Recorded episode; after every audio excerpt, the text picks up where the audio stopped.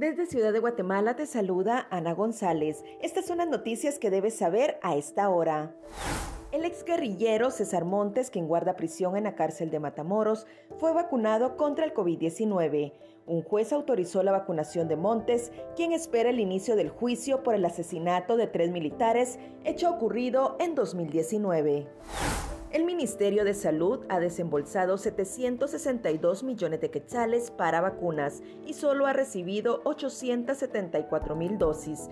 Este dato fue confirmado por el ministro de Finanzas Públicas, Álvaro González Ricci, durante una citación en el Congreso de la República.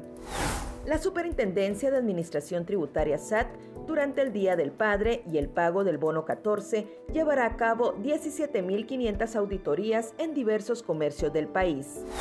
En noticias internacionales, la variante Delta de COVID-19, detectada por primera vez en India, gana terreno en Alemania, donde en la semana del 31 de mayo al 6 de junio representaba el 6.2% de todas las mutaciones analizadas.